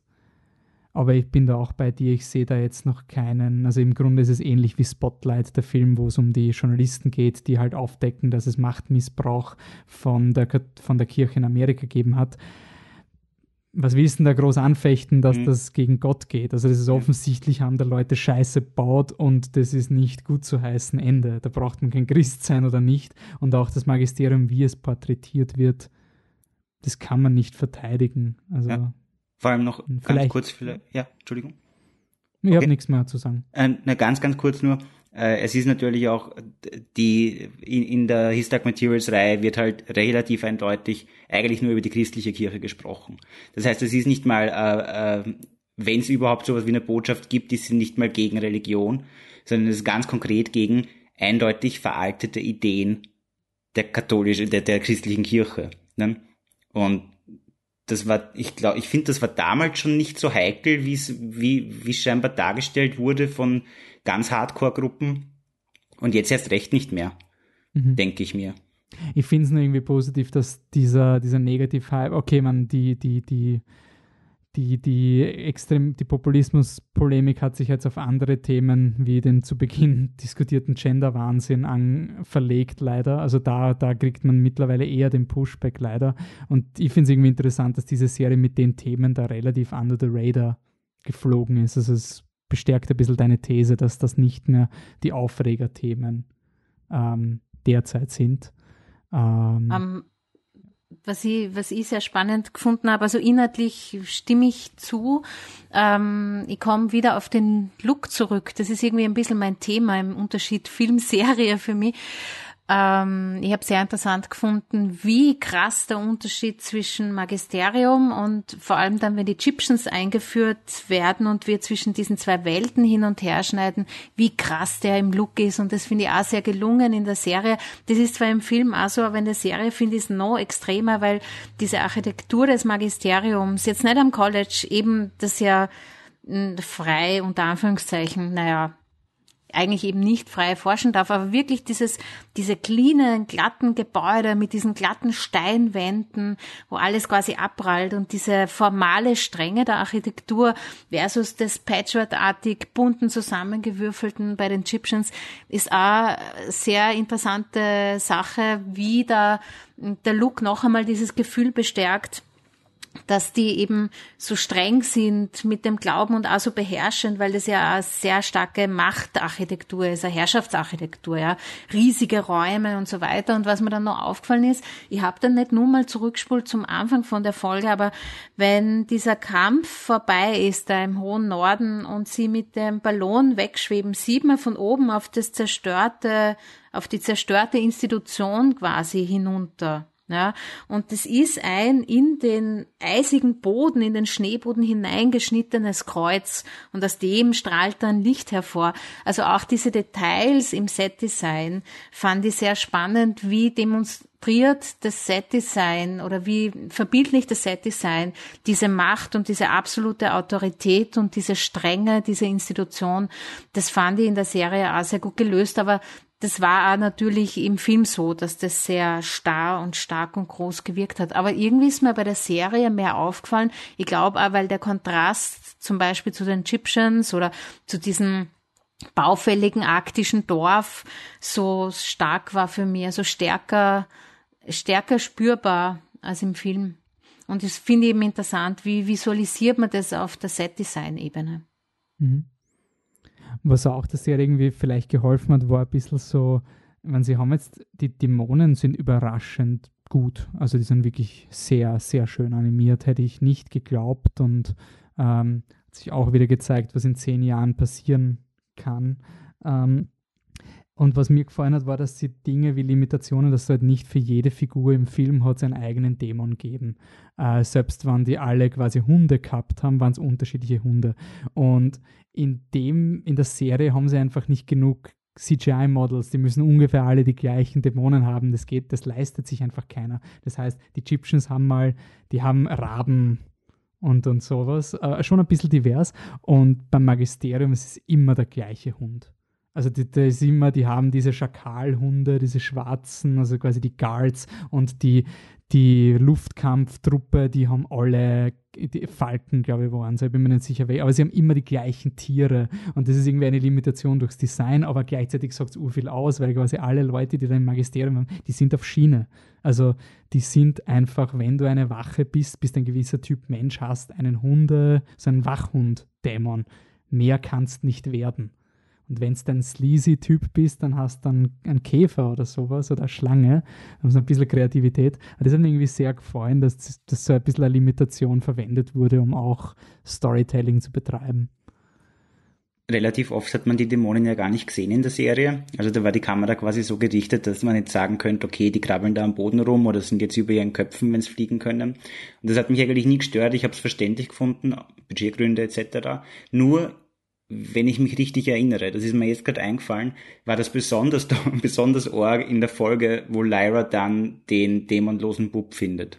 Und gerade da wäre es halt, also der Kontrast wäre natürlich um einiges stärker noch gewesen, wenn man die ganze, wenn die Leute die ganze Zeit mit den, mit ihren Demons spielen würden. Weil das war ja mhm. was, was ich mir von der Serie gewünscht habe eigentlich, dass dadurch, dass wir mehr Zeit haben, auch mehr einfach die Interaktion von Mensch und Demon äh, als spielerisches Alltägliches gezeigt wird. Und das hat vielleicht eben wahrscheinlich aus Budgetgründen nicht ganz funktioniert. Und wenn man 30 Minuten lang Leute ohne ihre Dämonen sieht, dann ist der Moment, wo man dann das Kind ohne Dämon sieht, das wirklich keinen mehr hat, einfach nicht mehr so eindrucksvoll irgendwie, finde ich. Also es war schon durch das Schauspiel von der Lyra und durch die, durch die Lichteffekte natürlich, durch das ganze Setting und auch durch den Dialog ist es klar und deutlich gemacht worden, aber irgendwie hat man in der Serie sehr leicht wieder vergessen, wie wichtig die Beziehung zu den Dämonen eigentlich ist. Und da wäre eigentlich die Aufgabe gewesen, genau das noch deutlicher zu unterstreichen, als es der Film gemacht hat, finde ich. Ja. Das wäre so ein klein, mittelschwerer Kritikpunkt von meiner Seite. Mhm. Ines, du hast ähm, beim letzten Podcast eigentlich genau diese Szene gewünscht. Also wie wir da geredet haben, äh, war quasi diese, diese Be das Begräbnis vom Bill, ist es der Billy Costa? Ja, der Roger ja. ist der, der zum Schluss stirbt und der andere ja. stirbt in der Mitte. Ähm, wie bist du in, weil im Grunde war, wie die Folge gesehen habe, habe ich mir gedacht, wow, das ist jetzt genau das, was du gefordert hast. Also so ähm, Beat für Beat fast schon. Ja, ich war, wie du dir oder wie ihr euch vorstellen könnt, ich war sehr glücklich mit dieser Folge. Ähm, äh, und, und auch, dass man sich dann draufsetzt. Und was ich sehr, sehr beeindruckend fand, ist die trauernde Mutter, die erstens mal dieser Moment, wo Billy dann wirklich stirbt, der ist ja noch so in einer Zwischenwelt quasi. Er ist noch nicht ganz tot, wenn die Lyra ihn findet. Sie bringt ihn dann zurück ähm, zu diesem Zeltlager quasi der Egyptians. Und wir sind dabei bei dem Moment, wo sie ihren Sohn loslässt, damit er gehen kann. Und dann macht er seinen letzten Atemzug. Ich war natürlich höchstgradig berührt und habe geweint. Und auch bei der Beerdigung. Und das finde ich auch wieder so interessant. Das war, das war zum Beispiel nicht überdramatisch gespielt und mit großen Gesten, sondern das habe ich der Schauspielerin sehr geglaubt. Diese Rolle der der Mutter, die um meinen Sohn trauert, das ist sowieso auch im echten Leben ein Thema, das ich wahnsinnig berührend und schrecklich finde, wenn, wenn Eltern ihre eigenen Kinder beerdigen müssen. Das ist eines der schrecklichsten Dinge. Und, und das, vielleicht hat mir das auch deswegen so gepackt, aber ich war sehr, sehr froh, dass dieser Bogen wirklich in Ruhe zu Ende erzählt wurde und diese Momente jetzt nicht dramatisch kitschig ausgekostet wurden, sondern auf den Punkt und in einer krassen ja, realistisch, wir sind trotzdem in einem Fantasy-Epos, aber äh, in einem sehr, sehr menschlichen Moment, lasst es mich so sagen, mit einer sehr großen emotionalen Authentizität und Menschlichkeit. Und natürlich hat mich der Moment enorm berührt und ich bin froh, dass die Serie das auch tut. Und auch, also wir müssen ja jetzt nur über den Schluss reden. Ähm, Mhm. Weiß nicht, Wolfi, ob du, wann wir dazu kommen. Aber äh, auch, dass man, dass man am Schluss ja auch wieder einen Moment hat, der äh, allein schon, dass man sich natürlich zum Glück entscheidet, den Schluss so zu erzählen, wie er im Buch erzählt wird, aber auch sich in diese Dramatik reingeht, aber keinen komischen Hollywood-Kitsch draus macht, den ich manchmal auch liebe. Ja, sondern da wirklich auf irgendeiner, irgendwie hat es das geschafft, zumindest für mich, emotional authentisch zu bleiben in diesen beiden Momenten. Also bei Billy Costas Tod und Begräbnis dann wunderschön, wie die alle rumstehen und, und um den brennenden Leichnam und diesen ihn mit dem Lied auf den letzten Weg schicken, hat mich sehr, sehr berührt. Und auch am Ende dann, wie Roger stirbt. Also, dass, dass die Serie das macht und dass es sich so macht, rechne, rechne ich hier hoch an. Wir können eh ins Finale gehen. Ich würde noch zwei Dinge, im, äh, eben das eine ist Weinen, würde unterstreichen, auch, dass James Cosmo weinen darf als Mann. Mhm. Das ist nicht selbstverständlich. Ja, unbedingt. Und eine Love Story mit einem älteren Mann. Ich meine, ich fände ich warte noch immer auf die Love Story von der älteren Frau mit dem Hot Young Man. Das ist noch immer so eine Forderung, die ich gern hätte. Ähm, und was mir dann Finale und generell gefallen hat, war eben diese, dieses nie kriegsverherrlichende äh, dass eigentlich immer, vielleicht auch wegen dem Budget, die Lyra sich versteckt und nicht hinschauen kann, damit man sich die Special Effects nicht leisten muss. Großartig. großartig, weil es waren immer Gewaltszenen, waren immer ungut. Das hat es bis zum Schluss einfach eigentlich ja. durchgezogen. Wenn der Lee mit seinem Revolver schießt, dann ist das unglaublich laut und die Lyra muss sich die Ohren zuhalten, weil das so unangenehm und schier ist. Ähm, das ist etwas, was du selten hast. Und die letzte um, ähm, Folge ja. ja. Bitte. Mir fällt da genau zu diesem Thema, dass es nämlich dann budgetär billiger ist, wobei ich weiß gar nicht, ob das wirklich wegen Budget ist oder weil man halt da bei ihrem Point of View ja. bleiben wollte. Ja. Es gibt in Game of Thrones, ich glaube in der ersten Staffel ist es The Tyrion ähm, die ja, genau, wo der Tyrion quasi in die Schlacht zieht und gleich am Anfang, zack, knockt ihn aus. Ja? ja? Und er liegt dann da und kriegt nichts mit und wacht auf und die Schlacht ist vorbei. Da habe ich mir auch genau das gedacht. Das ist ein total smarter Move, weil dann brauchst du die Schlacht nicht erzählen und kannst das Budget weiter hinten in der, in der Staffel verballern dann für die richtig große Schlacht am Ende. Ähm, und, aber es ist ein total legitimer Move, weil du erzählst es aus die, den Point of View von der Figur und im Grund macht er da eigentlich ist Dark Materials genau dasselbe. Mhm. Bei, bei Game of Thrones war wirklich Budget, weil die Schlacht war geskriptet und sie haben das Geld nicht bekommen. Aber das, also mir, mir hat es immer sehr begeistert, dass es sie, ich bin, ich hoffe, dass es eben nicht auf diese Dinge hinausläuft, weil es ist schon sehr viel Epic War, wir haben sehr viele Speeches, äh, wir haben sehr viel The Girl Will Be Important, The War is Coming und sowas. Also du hast dein, dein klassisches, wir haben den, den übereinigenden Krieg, der die, die Legitimation für unsere Völker, den echten Krieg quasi, wenn man dann in den, den Real War is coming, Lee, and everybody needs to play its part. Also das macht die Serie auch und ja, aber ich bin sehr positiv, weil ihm diese Darstellung von der Gewalt sehr gut ist im negativen Sinn und auch die, dieses suffisante, also fast schon ich glaube, wenn man weiß, worauf die Serie hinausläuft, dann ist halt irgendwie, könnte man sich fast schon drüber lustig machen, wie sehr betont wird, dass der Roger die Lyra urlieb hat.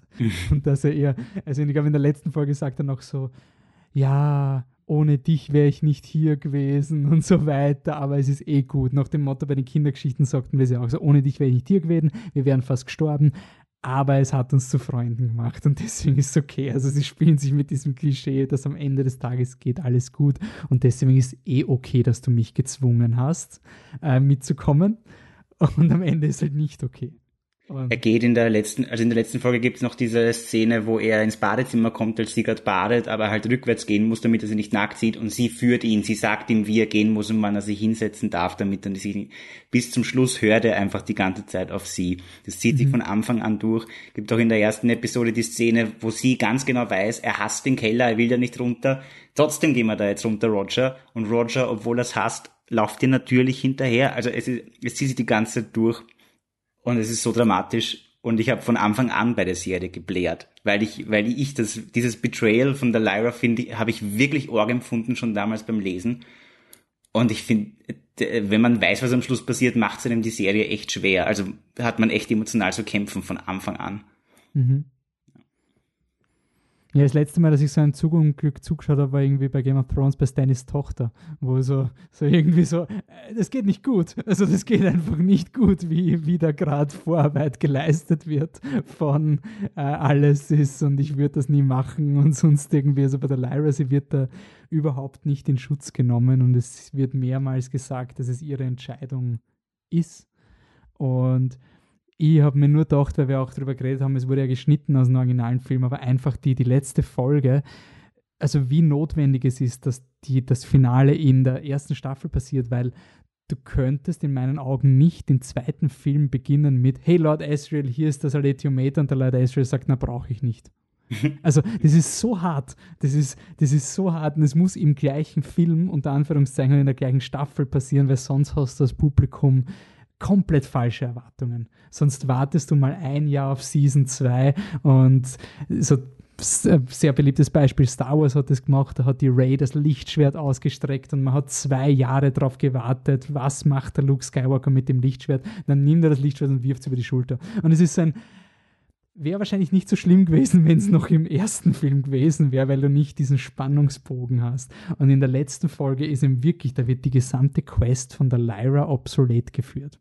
Also das wird nochmal aufgerollt, dass eigentlich alles, was sie gemacht hat, unnötig war. Sie hat eigentlich nur den Roger in Gefahr gebracht und das, was sie da gefunden hat, ist für den Lord Asriel eigentlich nicht besonders.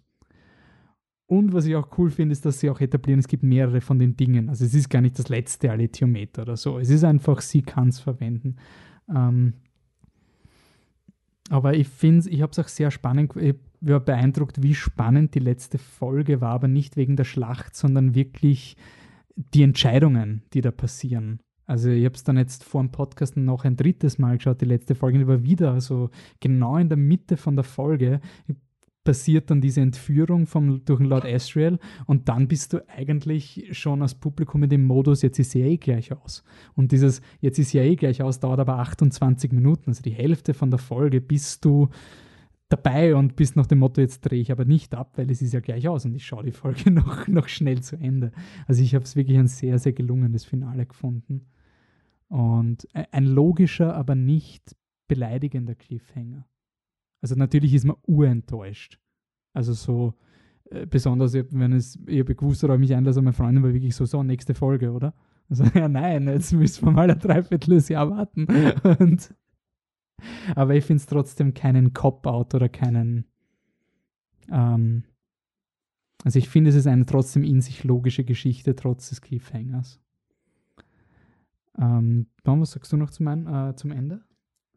Das, äh, die letzte Folge ist meine Lieblingsfolge in der ganzen Staffel. Ich finde, die ist perfekt. Die ist wirklich perfekt.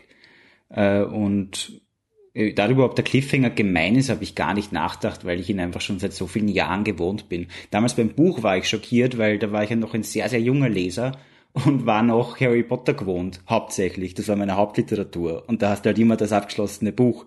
Also, dass ich auf einmal ein Buch in der Hand habe und mit Fieber und es ist jetzt einfach aus und mitten in der Szene quasi aus. Damals war ich total schockiert. Ich glaube, Cliffhanger sind mittlerweile schon äh, so, wir, wir alle sind mit Cliffhangern schon so vertraut und äh, es wird sogar oft missbraucht und trotzdem, äh, trotzdem schauen wir weiter. Bei Lost damals zum Beispiel, das war einfach nur noch, da ging es nur noch um die Cliffhanger und trotzdem schauen wir weiter. Ich glaube, kein Mensch ist böse auf den Cliffhanger von Staffel 1 His Dark Materials, oder hoffe ich zumindest. Ich hoffe, das macht ihnen kein, keine Negativzahlen oder kein, tut, tut dem Erfolg der Serie keinen Abbruch. Weil das wäre echt schlimm. Das ist ein total verdienter, logischer Cliffhanger, sage ich auch. Notwendig, find, Storytelling. Ja, ich, ich wüsste nicht, warum man da böse sein sollte, weil es ja auch optisch mehr so wie ein Aufbruch in eine neue Welt. Es ist nicht der Cliffhanger, ich hänge am Cliff, werde ich hinunterfallen oder nicht, weil den Schritt in die neuen Welten machen ja in, in der achten Folge beide am Ende und wird dann parallel hin und her geschnitten. Sie schaut sogar wegen der ganzen Beleuchtung ein bisschen aus, als würde sie durchs Weltall gehen, also ein bisschen so äh, ganz entfernt. 2001 Odyssee im ja, also Weltall, also Vibe.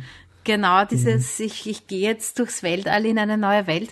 Und es ist mehr so wie ein Auftakt in der Musik eigentlich. Es ist mehr so wie, ich hole jetzt Luft, aber dann hört es halt auf, bevor der erste Takt losgeht. Aber es ist eigentlich kein klassischer Cliffhanger, wo sagt, oh nein, ja oder nein, dieser Lindenstraße-Cliffhanger ist es für mich gar nicht.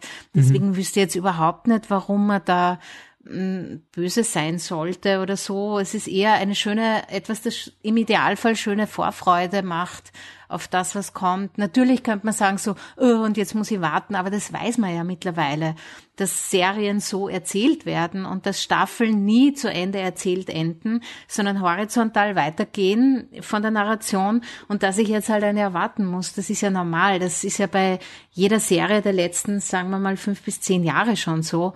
Also warum soll ich da, okay. Nein. Ich habe das, hab das eigentlich immer sehr spannend gefunden, weil eben auch immer so diese Unterscheidungen macht bei den Serien. Ähm, es gibt es gibt eben diese Cliffhanger, die natürlich da oft, so wie du sagst, die Symphonie und es geht quasi weiter, aber du bist jetzt mal angekommen. Äh, es gibt dann diese Last-Minute-Reveals, wo Sherlock ganz, ganz ins Klo griffen hat, wo quasi Figuren, die für tot geglaubt sind, am Ende noch in die Kamera schauen im letzten Shot, damit du ja, dich, also quasi da ist Information, die nicht existiert, aber selbst die Serie hat ja alles da. Man könnte ja sogar aus, also man hat ja sogar schon die anderen Realitäten gesehen. Also das ist ja jetzt quasi gar nichts. Man weiß, so, man glaub, kann sogar zu glauben zu wissen, was jetzt ungefähr die Motivation vom Ezreal ist. Also das ist ja auch ganz klar gestated. Ich habe nur jetzt äh, die letzten Monate mit Dark geschaut, die deutsche Netflix-Serie.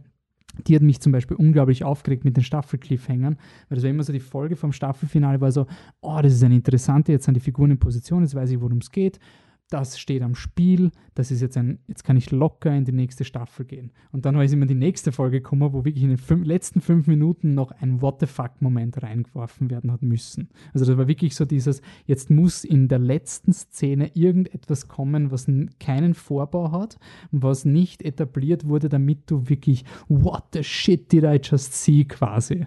Ähm, das ist dann die negativen Arten. Ich habe dann wirklich die Augen gerollt. Immer. Ich habe immer gewusst, das Staffelfinale ist gerade, weil jetzt werfen es gerade wieder Dinge rein, die noch nie vorkommen sind, damit ich mich frage, wie das ausgehen könnte. Äh, deshalb hat der Serie eigentlich sehr, sehr spannend gefunden. Ich bin jetzt auch in, äh, im Hinblick auf Staffel 2 gespannt, wie sie es machen. Äh, anscheinend gibt es nur sieben Folgen. Denn James McAvoy hatte anscheinend eine Standalone Lord Asriel Folge und die konnten sie aufgrund von Covid nicht äh, drehen. Ähm, sie hätte den Plot auch nicht beeinflusst. Also es wäre also da Meanwhile at Lord Asriel's Place quasi. Ich gehe mal davon aus, dass das bedeutet, dass der Lord Asriel nicht so präsent im Plot von Staffel 2 sein wird. Ähm, generell glaubt ihr, gibt es große Warnsignale bei Staffel oder was kann Staffel 2 jetzt machen? Ich gehe jetzt mal in Richtung Ines, weil du jetzt eh ungefähr auf meinem Niveau bist von nicht das Buch komplett internalisiert. Also was ist Staffel 2 für dich?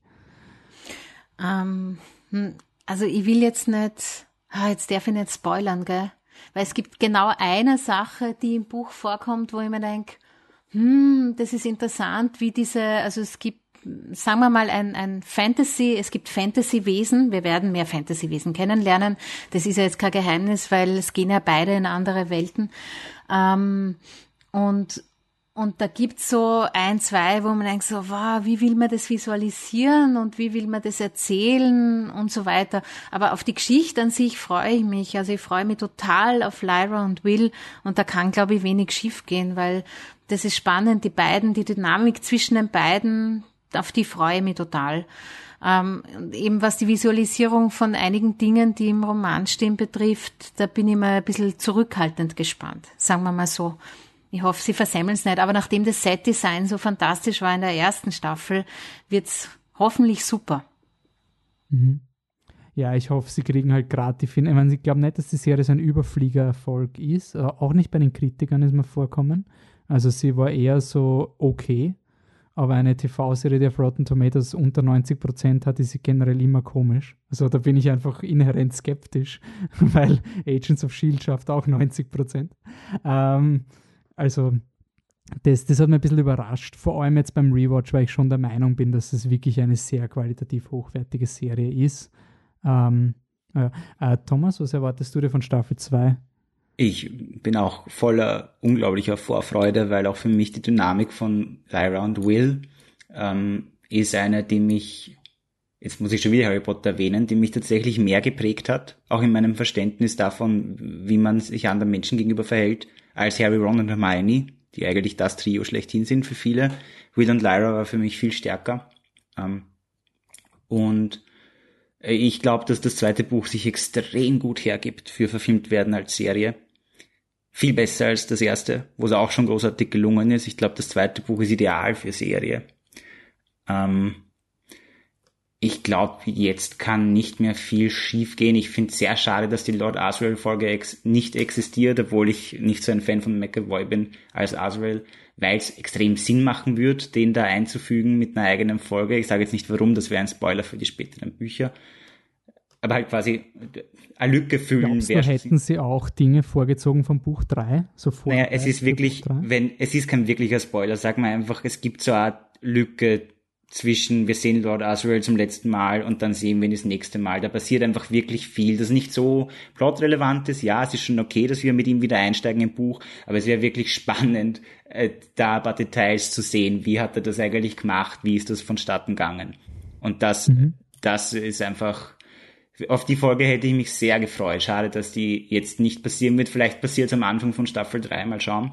Und was ich mich frage, ist, ob sie das Intro verändern werden. Ich liebe das Intro, ich liebe das Intro inklusive Musik, ich finde das großartig und ich frage mich, ob das auch reifen darf mit der Serie, so wie das Game of Thrones Intro. Das fände ich mhm. eigentlich cool. Äh, muss nicht sein. Aber es, im Intro sind ja eigentlich schon alle Dinge drinnen, oder? Also so vom, da kommt das Messer vor, da kommt das Spyglass vor. Ich weiß ja nicht, was das Spyglass macht, aber das ist der Titel vom dritten Buch. Also da ist schon sehr viel im, im Ja, Intro aber ich, ich glaube, subtile Veränderungen könnte man trotzdem bringen, wenn man will, wenn, mhm. wenn, wenn die Kosten dafür da sind, wenn wer Bock hat, was Neues zu machen. Ich fände es auch toll, wenn das, wenn das Intro einfach so bleibt, weil ich finde es wirklich gut gelungen und ich finde mhm. die, die, die, Musik sehr kraftvoll und ich habe mich immer gefreut aufs Intro und das Intro, wo ich einfach sitzen bleibe und zuhöre und mich. Ja, obwohl es immer das Gleiche wird. ist. Also ja. ich habe es immer wieder genossen. Und was, was ich auch, äh, das ist ein sehr oberflächliche Lob, aber was ich bin oftmals, verstehe ich Designentscheidungen nicht äh, und ich finde dieses Logo so cool in, wie es auch mit dem Intro, mit dem Beugungsmuster, wo diese Linien überlagern, dann kommt der Regenbogeneffekt, weil sie zu nahe kommen. Das ist eben dieses, dieser Regenbogeneffekt, gleichzeitig eben der Schnitt durch die Welten und so. Also ich finde, es ist so ein simples, aber gleichzeitig cooles Logo-Design. Äh, das macht mir jedes Mal eine neue Freude, wenn ich das Intro sehe und der Schnitt kommt dann so durch im, im, im Logo. Ähm, hat mir sehr taugt. Ähm, okay, und Tom, du hast es in den Notes geschrieben, wir kriegen Fleabag Reunion, oder? Also quasi Hot Priest. Ähm, Andrew glaub, Scott du spielt ja mit. Ines, oder? Ich habe es ich hab's ah, geschrieben, Ines, genau. Äh, weil äh, ich freue mich natürlich extrem auf Andrew Scott. Ähm, und dann habe ich gelesen, dass äh, es quasi eine Reunion gibt, nämlich wir werden die Stimme hören von Fleabag, Fleabag also von Phoebe Waller-Bridge in Zusammenhang mit ihm. Und da bin ich schon sehr gespannt, wie das ist, weil es ist ja keine Comedy. Ja, Fleabag ist ja im Comedy-Genre und jetzt sind wir ja im Drama-Genre. Da bin ich sehr, sehr gespannt, was da passiert. Oder es ist vielleicht nur ein Marketing-Gag, aber es ist trotzdem cool. Und da freue ich mich ja. auch drauf. Also wir haben es bei den Zugriffszeigen gesehen, du brauchst nur Sherlock und Fleabag taggen und schon sehen die Leute den Histag Materials Trailer. Dann kannst du jetzt auch, so, so. dann tag mal Hot Priest und Andrew Scott und dann wird's durch die Decke gehen. Und ich schwöre. Misogynist spielt auch mit, das sind dann quasi alle, alle da. Okay. Na, ich freue mich wirklich, die zweite Staffel kommt angeblich im November auf Sky. Ähm, das heißt, da kann man die Inhaltsangabe auf Wikipedia lesen und danach wahrscheinlich im Jänner wird man sie sich auf Blu-ray kaufen, beziehungsweise wenn ihr Sky habt, dann könnt ihr so schauen, aber mir, mir widerstrebt es irgendwie äh, monatlich für ein, ein, Abo, noch, noch ein Abo dazu zu zahlen für die eine Serie. Ähm, also ich werde es ich wahrscheinlich erst wieder im Jänner schauen. Aber ich muss auch sagen, ich war sehr froh, dass ich die Blu-ray dann einfach auf einmal geschaut habe, weil es doch eine Serie ist, die sehr, ähm, wo man schon einfach so jeden Abend eine Folge und dann in, am Ende der Woche hat man die Staffel quasi erledigt. Gut, hat mich gefreut. Äh, Kontaktdaten, wo findet man eure, eure Werke oder seid ihr noch äh, unterm Radar unterwegs? Äh, Thomas, wo kann man dir folgen? Äh, äh geht's auf meine Website thomaskodner.at und auf Instagram bin ich nicht so aktiv, aber da heiße ich auch Thomas Kodner. Ja, sonst schreibt mir e Auf meiner Website steht meine E-Mail-Adresse, wenn ihr irgendwas wissen wollt oder irgendwas haben wollt. Schreibt es mir einfach. Ines, wie schaut es bei dir aus? Ja, ähm, ich laufe jetzt noch ein bisschen unterm Radar. Ich hoffe, dass sich das bald ändert und wenn es das tut, dann erfahrt ihr auf Instagram oder Twitter wahrscheinlich als erstes davon.